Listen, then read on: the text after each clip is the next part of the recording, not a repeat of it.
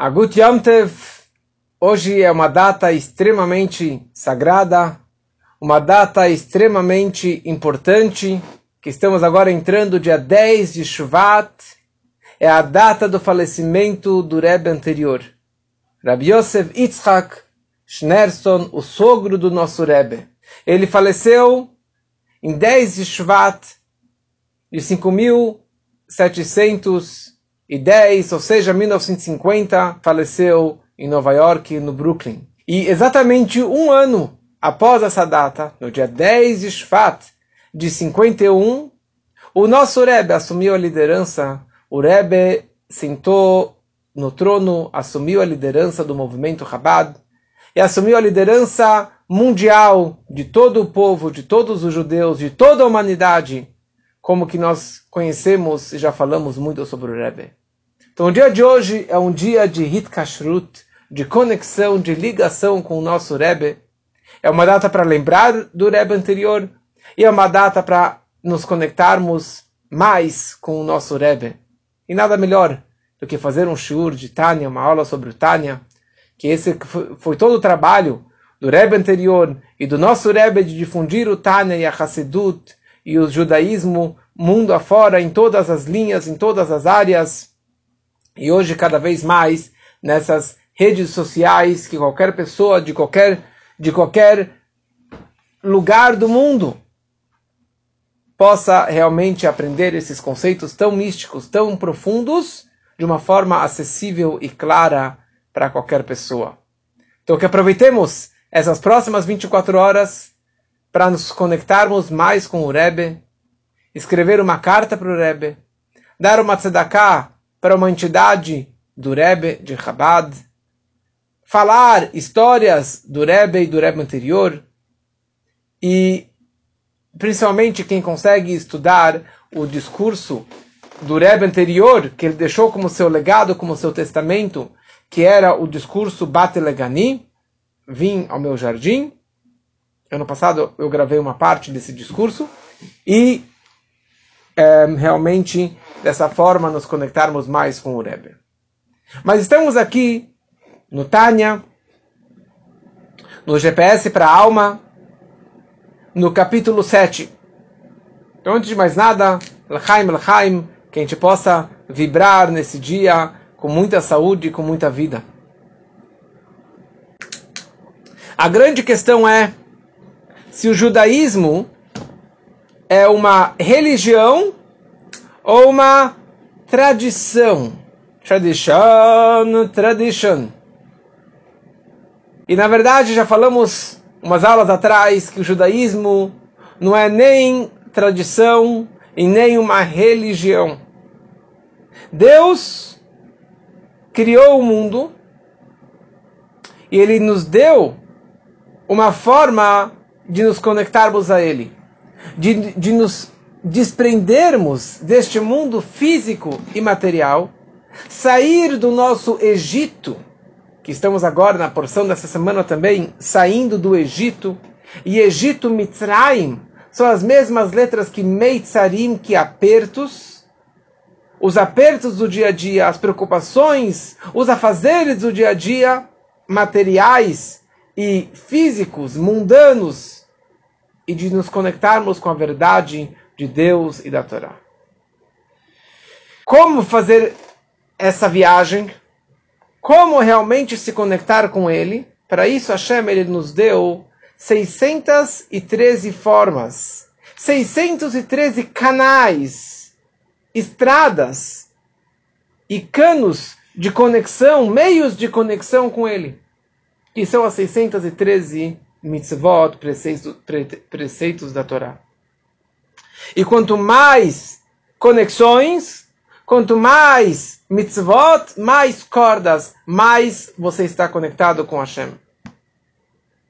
Então, para que a pessoa ela possa, na verdade, se conectar de verdade com Hashem, ele tem que usar esses canais da forma correta.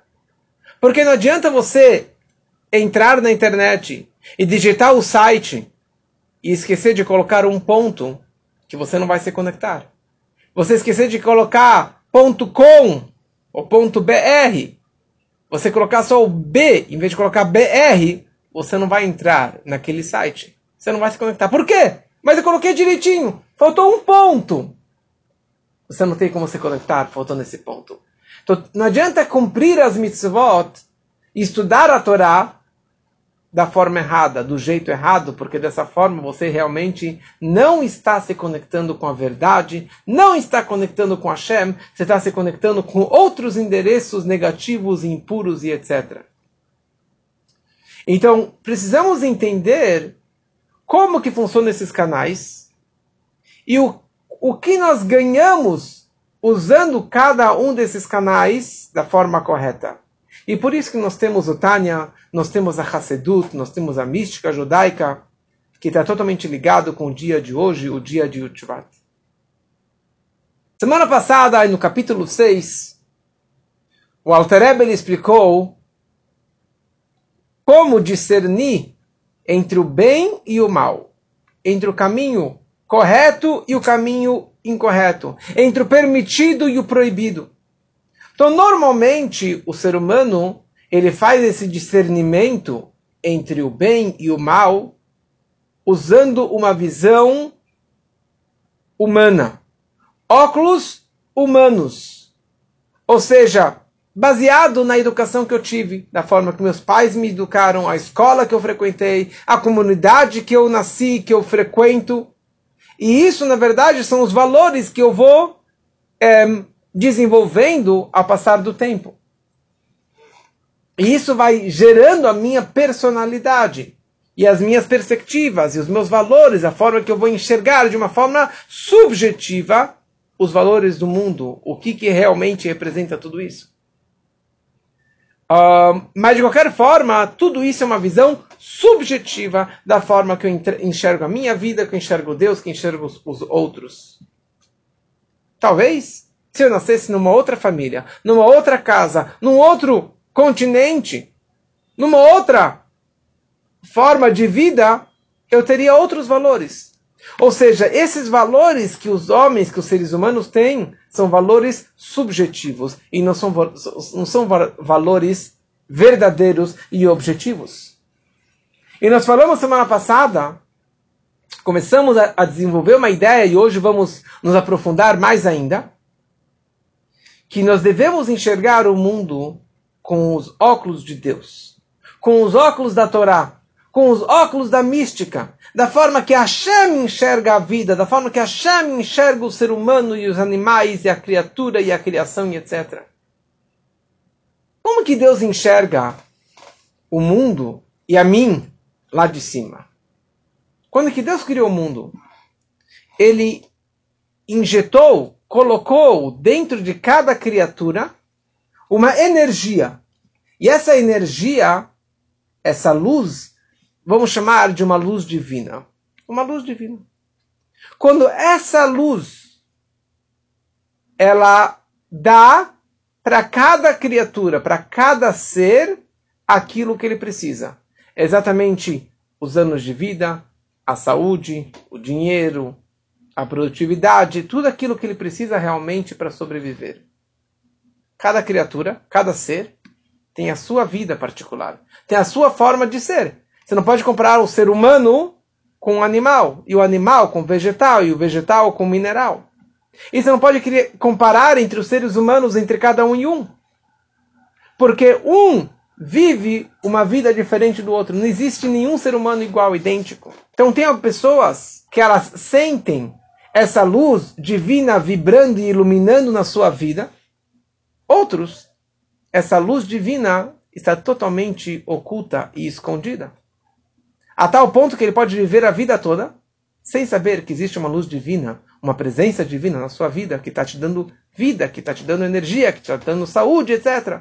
Tudo é natureza, é normal, não existe Deus. Como falamos, que Deus está escondido dentro da natureza.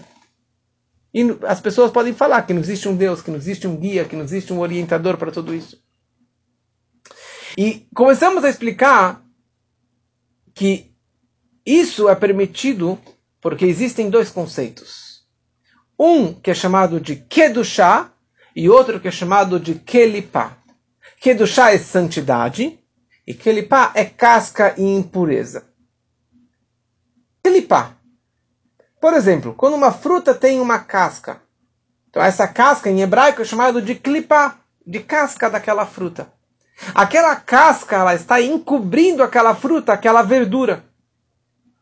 Assim também no mundo existem cascas e impurezas que encobrem a luz divina.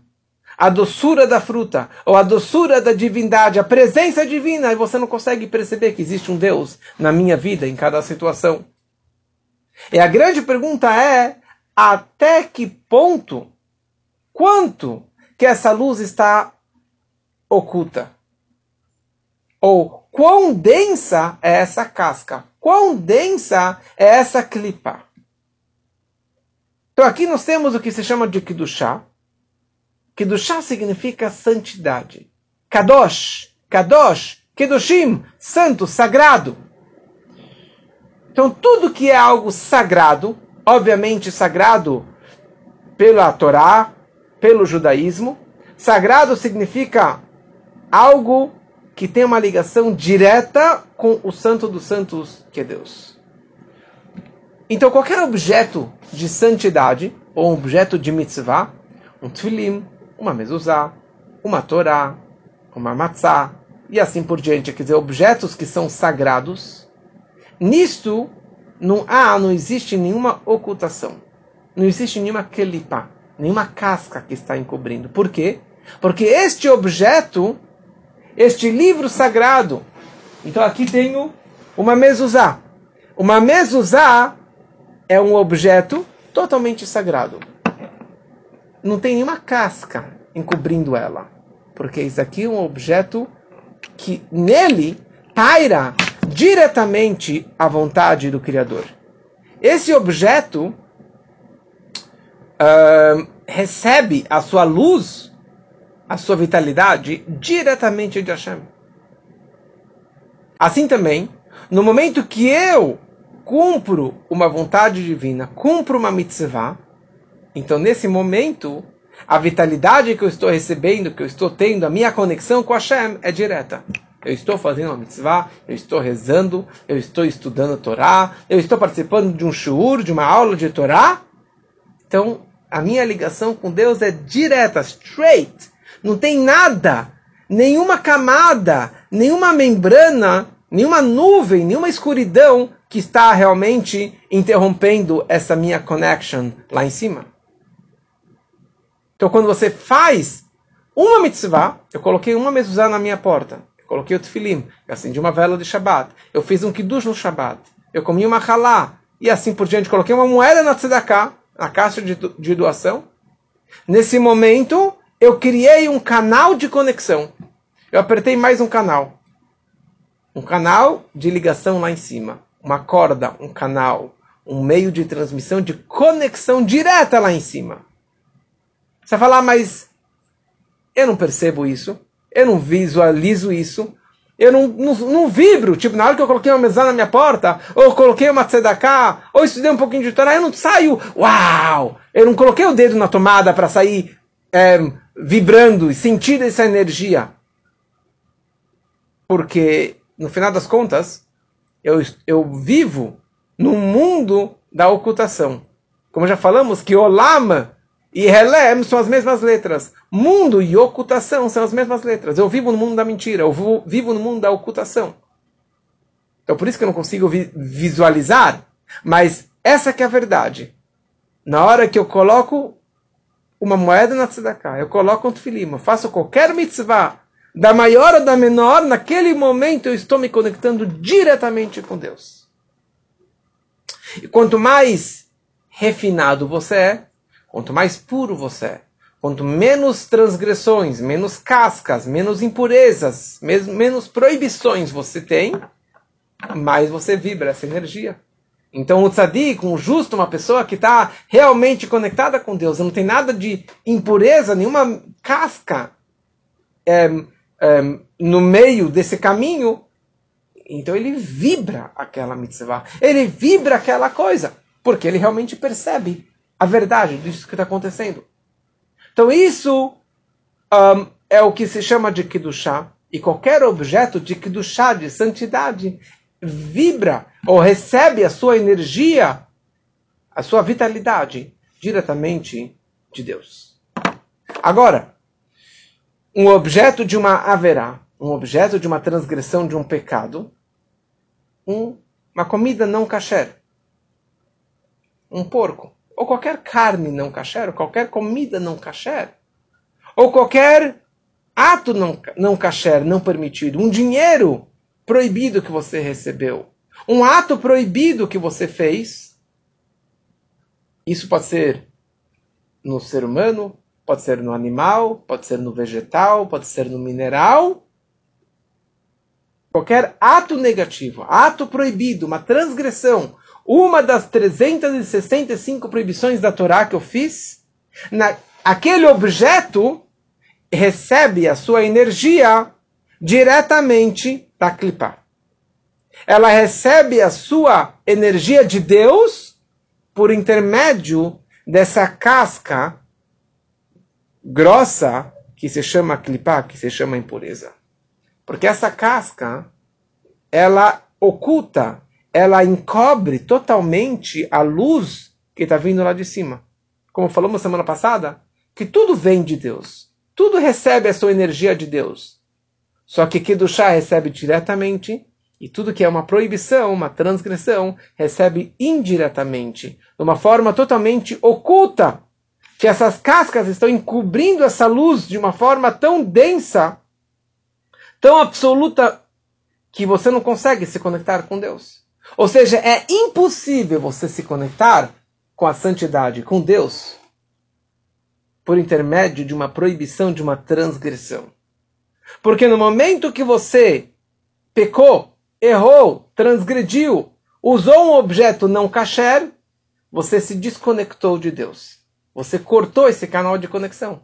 Você não colocou o ponto com ponto .br, você não colocou aquele pontinho.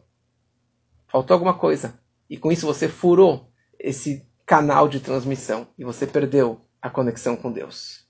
Tem uma história ligada com o dia de hoje, ligado com o Rebbe anterior, que hoje é o dia do seu falecimento. Certa vez, o Rebbe anterior ele estava viajando e quando ele voltou para casa, ele deu para uma das suas filhas um relógio de presente. E a menina ficou muito feliz, super excited, super emocionada, assim feliz e começou a pegar o relógio e exibir para todo mundo, para as amigas, para os familiares, mostrando todo mundo, ó, oh, o relógio que eu ganhei de presente.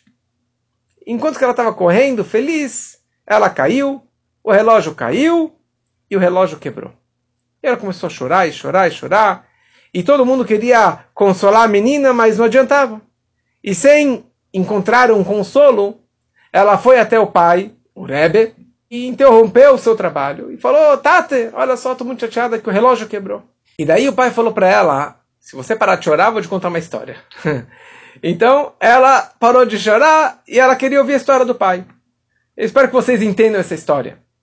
E o pai falou o seguinte, o Rebbe anterior falou o seguinte. Você sabe, minha filha, que nós somos descendentes diretos do Alter Rebbe, do autor do Tânia, do primeiro Rebbe de Chabad.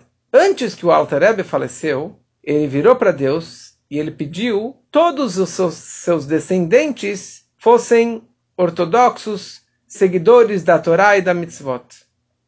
Só que essa sua prece não foi atendida.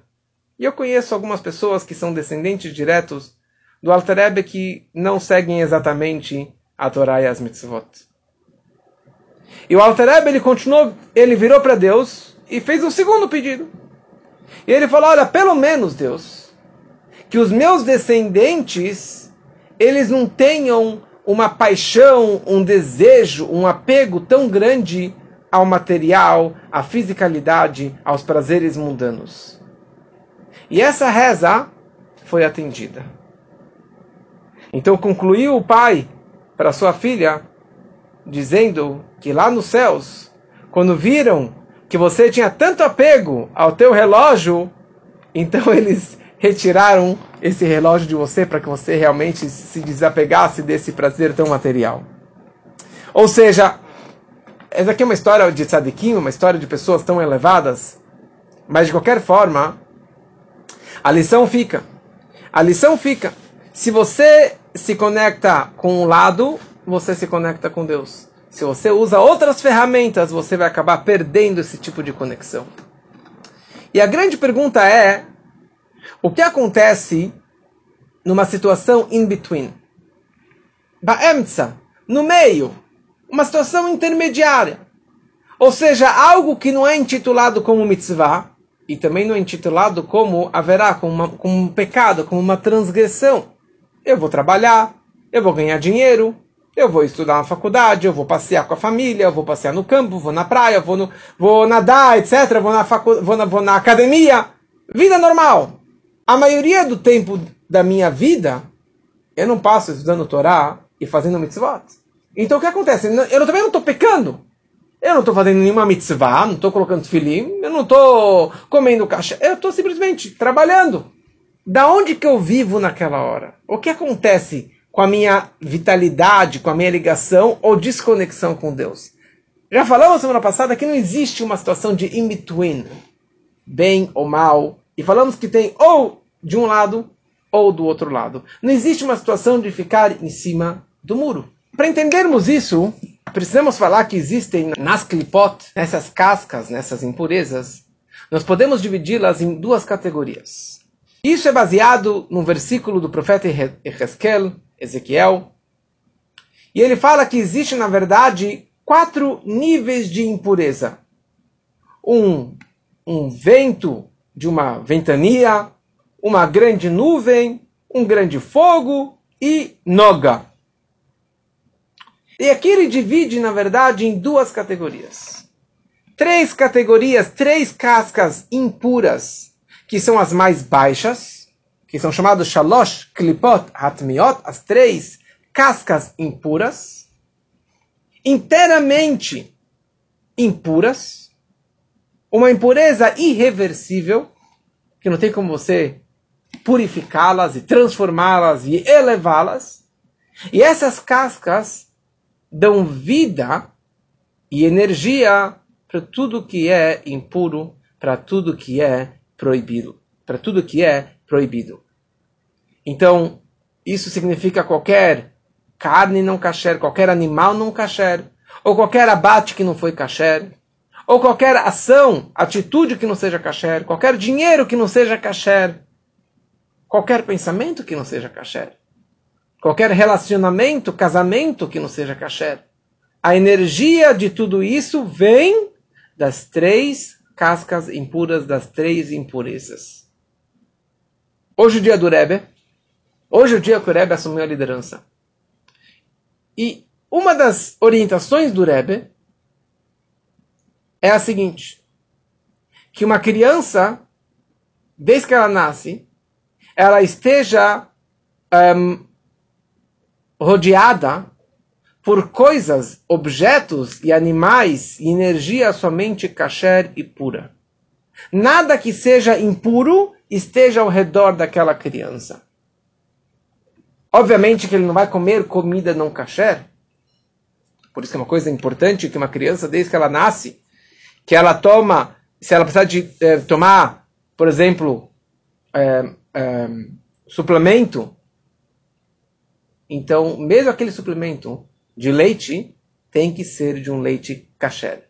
Porque um leite não kasher impurifica e entope o coração e a mente de qualquer pessoa, principalmente de uma criança.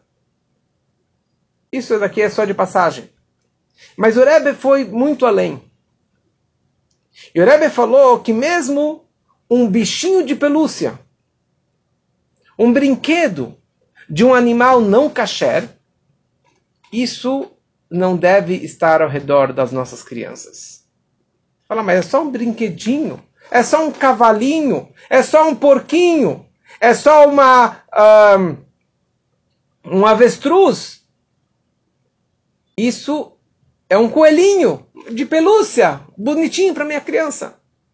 De novo, isso aqui não é uma proibição da Torá, mas é uma orientação do Rebbe porque no momento que aquela criança ela nasce e ela vibra e ela dá carinho para coisas não kasher, para bichinhos não kasher, de certa forma ela acaba recebendo uma energia negativa e acaba copiando esses animais que não são kasher. Aves de rapina, que não são kasher. Animais ferozes, que não são kasher. Um leão, que não é kasher. E a criança começa a absorver, de certa forma, essas energias negativas. É que nem como já falamos uma vez sobre um, jogos mais agressivos ou com imagens não boas ou com pornografia, coisas é, não puras, não kasher, para uma criança principalmente, isso interfere na educação daquela criança, isso impurifica a vida daquela criança. Por isso que as pessoas, quando querem dar um, um presente para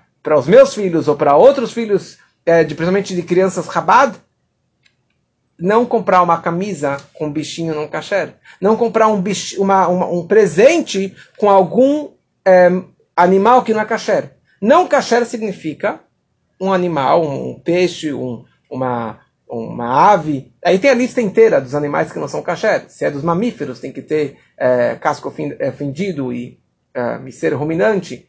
Se é dos, dos pássaros, tem a lista daqueles pássaros que são kasher. Dos peixes, um peixe kasher, aquele que tem, que, que tem escama e barbatana. Mas um golfinho não é kasher, por exemplo. Um tubarão não é kasher. Uma baleia não é kasher. Então não vai ter isso aqui na minha casa. Mas aqui é só de passagem, só para vocês entenderem como que essa ideia das impurezas não é só não comer, mas é não ver, não pensar, não viver com coisas que são é, que a energia delas vem das três cascas impuras. Só que acima dessas três cascas impuras existe o que se chama uma quarta casca, uma quarta clipá, que é chamada de Klipat Noga. Klipat Noga. A casca que brilha. Uma casca mais fina, uma membrana mais fininha que permite uma luz transpassar por ela. Essa casca não é impura totalmente. Ou seja, ela dá vida para tudo aquilo que é kasher. Para tudo aquilo que é permitido. Ou seja, algo que não é proibido e também não é uma mitzvah, não é algo, não é um objeto sagrado. De novo, então aqui nós temos três situações. A gente falou que não tem in-between, mas existe um in-between que se chama Klipat Noga. Tudo que é ligado diretamente com Deus, um objeto sagrado, uma Torá, uma, uma, uma mezuzá, um tefilim e assim por diante, isso aqui, a sua vitalidade vem diretamente da Kedushá, da santidade. Tudo aquilo que é proibido, que é um pecado, que não é kasher, a sua energia vem das três cascas impuras.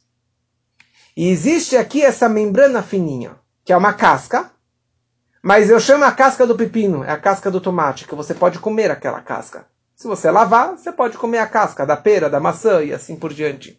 Que é uma casca mais fininha, uma casca que brilha que tem o gosto da fruta, e você, se você lavar bem, você pode comer aquela casca.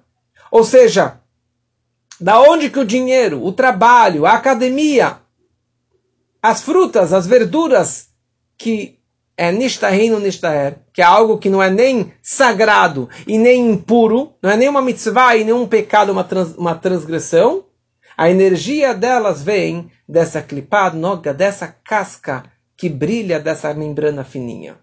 Então, como que funciona isso? Então, quando você está fazendo algo neutro, algo parve, algo intermediário, ou seja, que não é nenhuma mitzvah, nenhuma uma santidade e nenhuma impureza, nenhuma transgressão, um pecado. Então eu pego uma fruta na minha mão, uma maçã. Da onde que essa maçã ela vive? It's up to me, depende de mim. Se eu usar essa maçã, se eu comer essa maçã, Leshem Shamaim, em nome dos céus, em prol aos céus, em prol para me conectar com Deus, ou seja, fazer algo positivo com isso. Então, vou comer uma maçã para depois poder rezar, comer uma maçã para depois poder ajudar uma pessoa, ou pegar essa maçã e fazer uma brachá, Baruch atah fazer a bênção dessa maçã. Ou eu trabalhei e ganhei dinheiro que, que eu faço com esse dinheiro? Se eu comprar, usar esse dinheiro para simplesmente para ganhar mais dinheiro e mais dinheiro, comprar um melhor carro, mais roupa e mais prazeres e mais comida. Então eu estou pegando essa energia para o lado negativo. Eu estou descendo junto com essa casca para as três cascas impuras.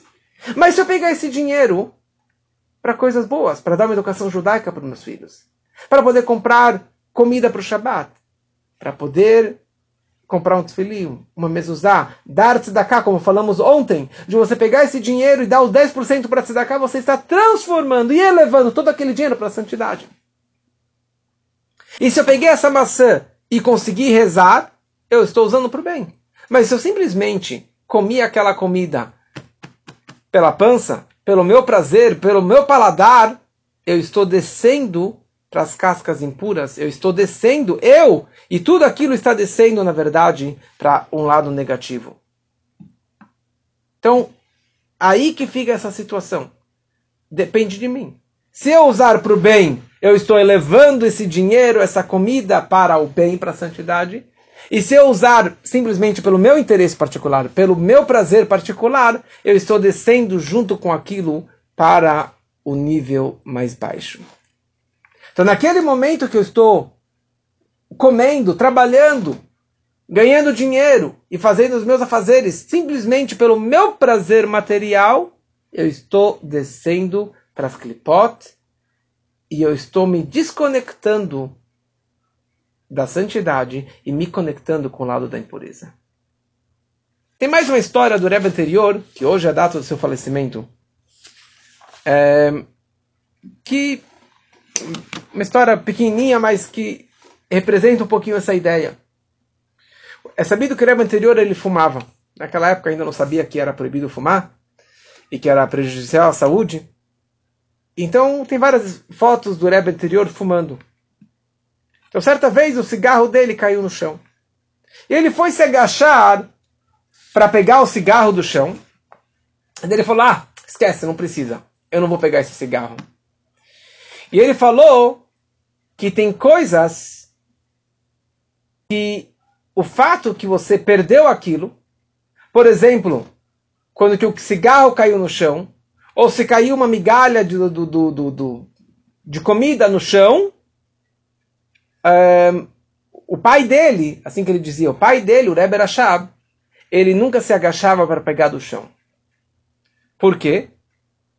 Porque o fato que caiu no chão significa que aquela comida não estava pronta, destinada a ser elevada para a santidade.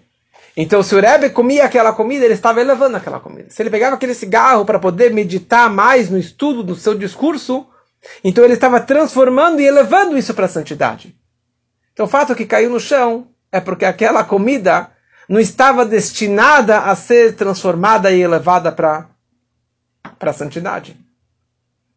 E ele fazia o seguinte, engraçado, quando ele ia comer um pepino, ele pegava o garfo e tentava fincar no, no pepino, e o pepino caía para fora, ele não conseguia pegar, ele falava, esse pepino eu não vou mais comer. Se caiu no chão, ou sei lá o que mais, esse pepino, não, mas isso daqui é uma vida de um tzadik, quer dizer, só um rebbe que consegue enxergar dessa forma. Aliás, isso me lembra uma história que certa vez tinha um tzadik viajando e de repente a carroça parou e o cocheiro não entendeu por que os cavalos pararam. Ele desceu da carroça, ele viu que tinha um peixe grande que pulou do, do rio, pulou do lago e estava na frente dos cavalos. E o cavalo parou. E o, e o peixe estava vivo e era um peixe kasher. E o tzadik, o Rebbe, falou: pega o peixe e leva para casa. Ele levou para casa cozinhou e comeram esse peixe para o Shabat. E é sabido que almas de tzadikim, de justos, que existe o conceito da reencarnação, a alma de justos podem ser reencarnadas dentro de peixes. E quando esse peixe vai ser comido de uma forma kasher, pura, num Shabat, por exemplo, aquele peixe vai ser elevado e transformado. E o Rebbe falou que essa nesse peixe tinha uma alma de um tzadik, perdido e ele pulou na frente dos cavalos para que eles pegassem esse peixe para casa para elevá-lo para Kedushá. Então não é qualquer peixe que pode ser comido no Shabat.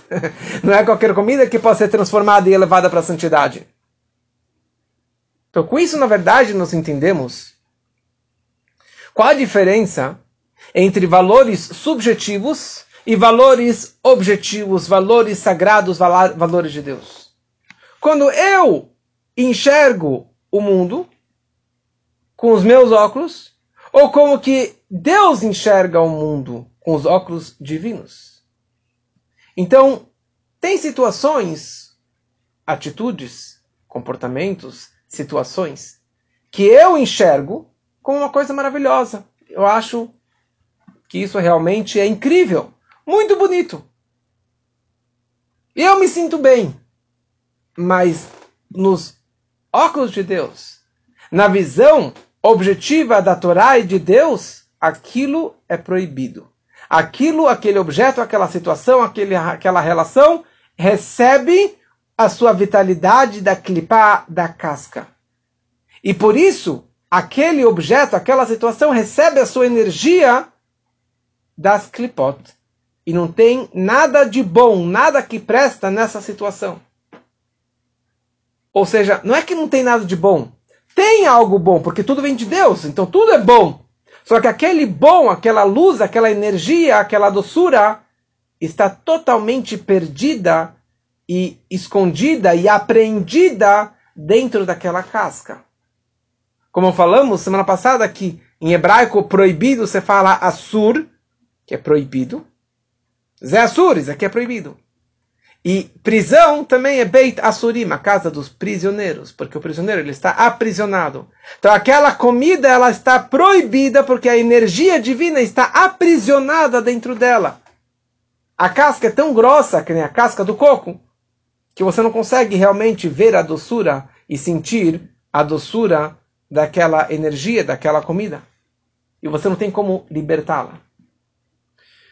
Judaísmo, Torá, Kabbalah, mística, Hassidut, GPS para a alma. Se alguém não tem ainda, adquira esse livro o mais breve possível. Então, a Torá, a Hassidut, a mística, o Tânia, o Rebbe nos ensina e nos dá dicas de como reconhecer e quais ferramentas corretas você deve usar para sua vida. Do que recebe uma energia direto daquilo chá da santidade, e o que recebe a sua energia diretamente da clipada das impurezas, das cascas. E também como você lidar com cada situação da vida. Você lidar, enxergar a vida não com os óculos egoístas e subjetivos, e sim você enxergar a vida com os óculos, com a visão, com o grau de visão de Deus da santidade. Então, uma vez eu dava uma aula numa grande empresa, anos atrás, uma empresa de marketing, e o diretor da empresa virou e falou: Elial, é impossível. Eu não tenho como ser o diretor dessa empresa de tantos e tantos funcionários e viver com tudo isso que a gente está estudando aqui no Tânia. Eu já estudava esse livro já mais de, dez, de quase 10 anos atrás com ele na empresa dele. Ele falou: é impossível viver isso aqui ao mesmo tempo essa teoria e na prática é contraditório. Ou seja, o que muitos falam, bom, então não posso mais pegar férias. Eu não posso mais para praia, não posso mais descansar. Não tenho mais como curtir a vida. Eu não posso simplesmente ficar deitado na cama, no sofá, pensando na vida, assistindo algum vídeo, alguma coisa. Eu não posso simplesmente curtir a vida. Porque o dia inteiro é na sinagoga, o dia inteiro eu tenho que ficar lá, focado, e bitolado na Torá e nas mitzvot, na sinagoga, em Deus, só tudo é Deus? Não posso ter uma vida normal? É uma pergunta que todos nós temos, correto? Então, nós podemos responder isso aqui de duas formas. Primeira coisa, primeira coisa, você pode enxergar isso aqui de uma forma positiva. Deus se encontra em todos os lugares. Deus se encontra em todas as situações. Deus está em, o tempo todo do meu lado. O tempo todo, qualquer atividade, coisa boa que eu, que eu fizer, Deus está comigo. Está do meu lado, está me abraçando, está me beijando, está me dando brachá, saúde, dinheiro, tudo que eu preciso. Então olha só a oportunidade que eu tenho. Então, se eu faço uma mitzvah, se é algo sagrado, a minha ligação é direta com ele.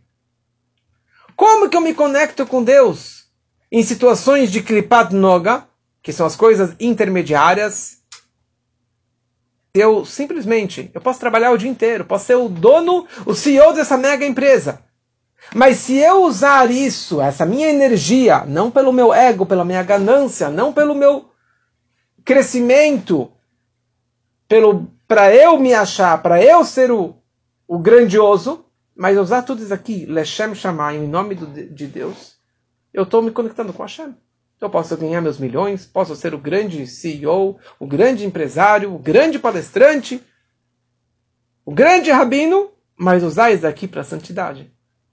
Se no final do dia eu pego essa energia, como falamos ontem, falamos semana passada, eu pego 10% do meu dinheiro e eu dei para tzedakah, eu transformei todo o meu trabalho do mês todo para a santidade.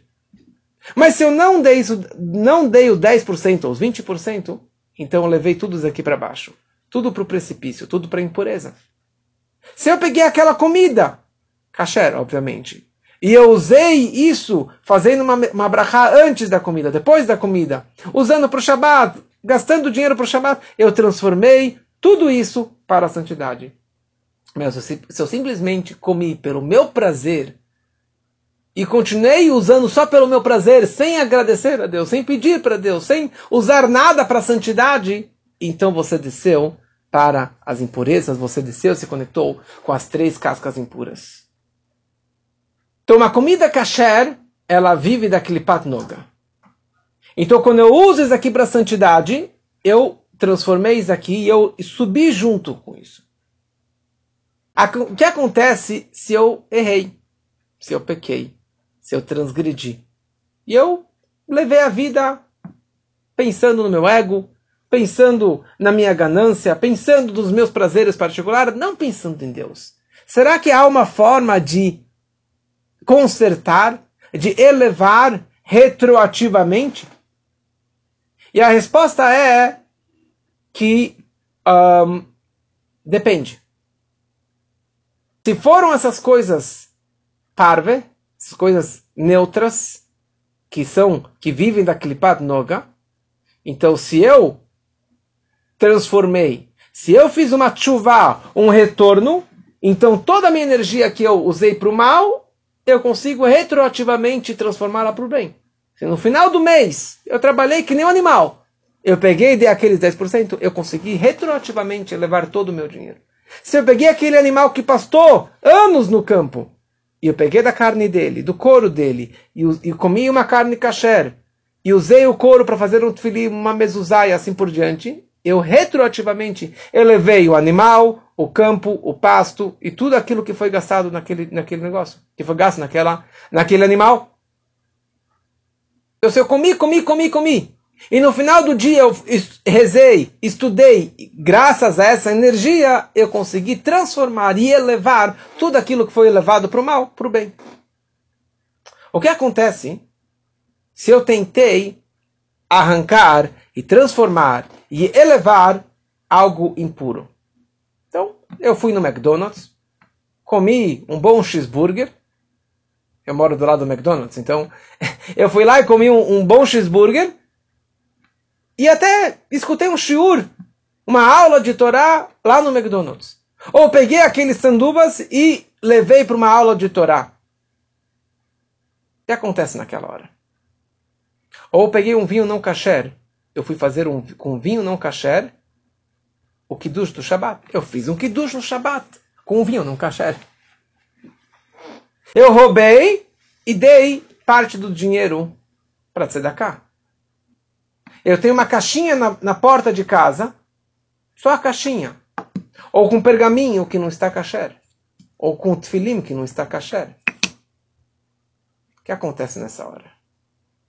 E eu, realmente, eu sempre tinha uma mezuzá na minha porta com, sem um pergaminho. Ou com pergaminho faltando alguma letra. Ou eu sempre comprei daquela caixa de matzá azul sem selo, que não é kasher. Eu comprava um vinho não kasher para fazer o kiddush, mas eu sempre fiz o kiddush. O que acontece naquela hora?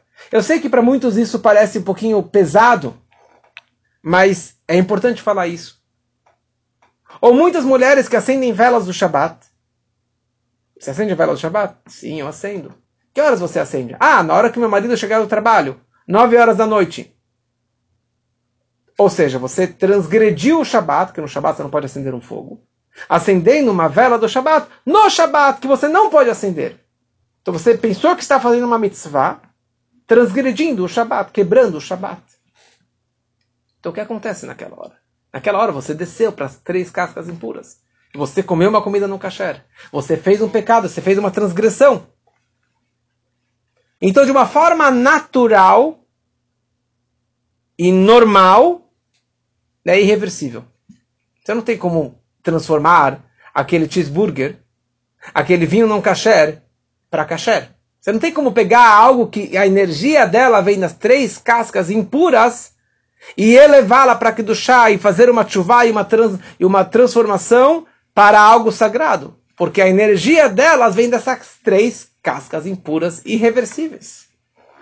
Você pode ter todas as melhores intenções sagradas e querer fazer e roubar dos, dos ricos para dar para os pobres. Você está pecando. Você não está fazendo nenhuma mitzvah nesse momento. Você não está se conectando com Deus. Nem acendendo as velas na hora errada.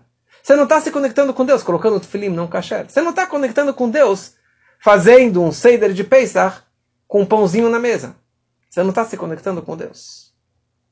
De novo, eu sei que é pesado para muitos, mas é importante sabermos disso.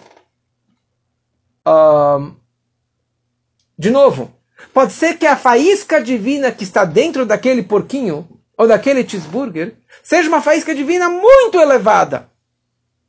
Como eu falei na outra aula, que teve aquela a quebra dos recipientes lá de cima do mundo de Torro, falei ontem na aula de ontem, e caiu nos mundos mais baixos. Então, tudo que caiu nos, nas três cascas impuras, a fonte dela vem de um nível extremamente elevado. Mas já que ela caiu, ela caiu no nível mais, mais, mais baixo, mais impuro. Mas ela está assur, ela está proibida e aprisionada naquelas cascas. Então não adianta eu querer transformar e levar para a chá. Então, de uma forma normal, aquilo que você fez de errado está lá para baixo e é irreversível. Só que isso é nos caminhos naturais normais. Só que um judeu, já que ele está conectado com Deus, ele está conectado com o supranatural, com o sobrenatural, com o infinito. Já que ele tem uma alma divina, que é um pedaço de Deus, então ele consegue, na verdade, se conectar com um nível que está além do bem e do mal, do proibido e do permitido, do dia e da noite do correto e do incorreto, porque Deus, como já falamos na outra aula, Deus ele não é nem limitado nem ilimitado, ele está muito além disso. Então, se uma pessoa ela consegue fazer uma chuva me'ahavá, uma um retorno por amor a Deus, simplesmente pensando a Deus, ou seja, uma pessoa que ela se arrepende e ela retorna a Deus com arrependimento sincero do âmago do seu coração. Não simplesmente falar, ah, eu pequei, eu errei, desculpa a Deus, bater no peito quando bate no Yom Kippur. Isso não vale. É uma pessoa que realmente, sinceramente, ela se arrependeu, ela ela está é, muito arrependida daquilo que ela fez de errado, e ela na prática ela melhora e transforma e nunca mais faz aquilo que ela fez de errado. E ela se esforçou e se esforçou, ela consegue transformar o lixo em ouro, os pecados em méritos, as transgressões em mitzvot. Retroativamente ele consegue pegar tudo aquilo que ele comeu de errado, todas as relações, as mais, más atitudes que ele fez, ele consegue pegar e transformar para o bem. Ou seja, não é uma chuva qualquer. É uma chuva que a pessoa tem que ralar, que tem que trabalhar, quebrar a cabeça para realmente conseguir transformar o seu passado para o permitido. E essa que é a grandeza de um Baal Tshuva. Baal Tshuva é uma pessoa que não era religiosa, que não era tão ligada com o Torá e com o judaísmo, e ela retornou a Torá, retornou ao judaísmo, ela fez Teshuvah. E está escrito que no local onde um Baal Tshuva consegue atingir, nem mesmo os maiores tzadikim, os maiores justos, conseguem atingir. Porque um tzadik, com todas as rezas, com toda a sua santidade, ele nunca pecou. Ele nunca teve uma relação proibida. Ele nunca comeu um porquinho, ele nunca comeu um jacaré, ele nunca comeu alguma coisa não kasher. então ele não tem como transformar esse lixo, essas impurezas, essas três cascas impuras, em santidade. Já um Baal Tshuva, ele consegue, com uma verdadeira tshuva, um verdadeiro retorno, por amor a Deus, ele consegue tirar todas as faíscas divinas que estavam lá dentro do coco, da, do, do porco, do presunto, do McDonald's, dos pecados, dos namoros não kasher, de tudo aquilo que ele fez de errado, ele consegue largar tudo aquilo passado, mas ele consegue extrair a luz daquela podridão. Ele consegue reciclar, ou seja, o conceito de reciclagem já começou desde a Torá. De, ele consegue reciclar e transformar toda aquela podridão em luz, em méritos para si. Então ele consegue atingir um nível, um patamar espiritual, uma conexão com Deus muito maior do que um tzadik, de uma pessoa que sempre foi bonitinha, que sempre se comportou da forma correta. Certa vez o Rav Levi Yitzchak de Barditchev, o grande mestre, o advogado de defesa do nosso povo perante Deus, Rav Levi Yitzchak de Barditchev, consogro do, Rebbe, do Alter Rebbe, ele certa vez encontrou um grande irachá, um grande perverso da cidade. E ele vira para ele e ele falou: Eu tenho inveja de você. I'm jealous of you. Eu tenho inveja de você. E o homem lá que fazia de tudo do errado, do pior. E ele falou: Olha, você tem inveja de mim, Rebbe? Então espera mais uma semana que daí eu vou aprontar mais algumas. E daí você vai ter mais inveja de mim. E daí você vai conseguir ter mais inveja de mim. O que quer dizer isso? O Rebbe estava falando, você tem um potencial de transformar todo o seu passado e virar um tzadik, um balchuvá, na verdade, muito maior do que eu, muito mais elevado do que eu. Então eu tenho inveja de você. Então, como é possível a pessoa transformar o negativo em positivo? Porque, na verdade, o que me levou a essa transformação, a esse retorno, a essa chuva, foi a falha. O fato que eu falhei, que eu acabei melhorando. Então, semana passada, meu, meu computador, minha câmera estava quebrada.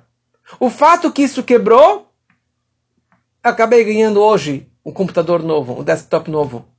E semana que vem vou ter um, uma câmera nova e alguém vai me ajudar para melhorar meus, minhas gravações e assim por diante. Graças a essa quebra que acabei ganhando coisas novas. Toda descida, o propósito de uma subida. Se você aproveita essa queda, essa descida para algo mais positivo, você transformou o passado em positivo. Ou seja, ninguém pode falar, ah, vou pecar para amanhã melhorar. Porque a pessoa que fala isso, ele não vai ter a capacidade de transformar e fazer uma chuva. E só concluindo com uma história muito bonita, que certa vez uma, uma jovem israelense chegou no, no, no, Yom Kippur, na verdade no dia pós o Yom Kippur, ela entra no Beit Chabad, provavelmente lá na Índia, e ela vira para o Rabino no dia após o Yom Kippur, e fala, Rabino, gostaria de saber quando que é Yom Kippur, porque eu nunca perdi o Yom Kippur, eu nunca perdi o jejum do Yom Kippur, para mim o dia mais sagrado. E o Rabino não sabia como falar para ela que, na verdade, Yom Kippur já foi ontem. E ela perdeu o jejum, ela perdeu todo o dia do Yom Kippur. E ele assim, gaguejando, falou, desculpa minha senhora, mas na verdade o Yom Kippur foi ontem. Ele falou, não acredito, como assim? Ontem eu estava comendo, ontem eu estava curtindo, bebendo, sei lá o que mais, eu não jejuei. Como pode ser isso? Ela começou a chorar e chorar e chorar e chorar. E de tanto desespero, ela se arrependeu de ontem e de todo o seu passado. E isso, na verdade, trouxe que ela se arrependesse e que decidisse que ela nunca mais iria transgredir o Yom Kippur, e não somente Yom Kippur, ela acabou se aproximando da Torá e das mitzvot e fazendo uma chuva completa. Então aqui, na verdade, nós nos entendemos que Deus se encontra conosco em todos os lugares. E você tem que ter uma alegria pela oportunidade ímpar que Deus pode estar contigo. A pergunta é se você está com ele. Então o Rebbe nos explica aqui nesse capítulo que se você se comporta nos caminhos da Torá, você está ligado com a santidade. Se você segue outras linhas, você está ligado com a impureza, com, a, com, com transgressões, e dessa forma você não consegue se conectar com Hashem. E que possamos só aumentar em luz, aumentar em boas ações, e cada vez mais vibrarmos e nos conectarmos com Hashem no nosso dia a dia, e que aproveitemos essas 24 horas desse dia tão sagrado de Yushvat para nos conectarmos com o líder da nossa geração, com o Rebbe de Lubavitch, e isso vai trazer com certeza muito mais luz, muito mais energia, muito mais brachot para todos nós.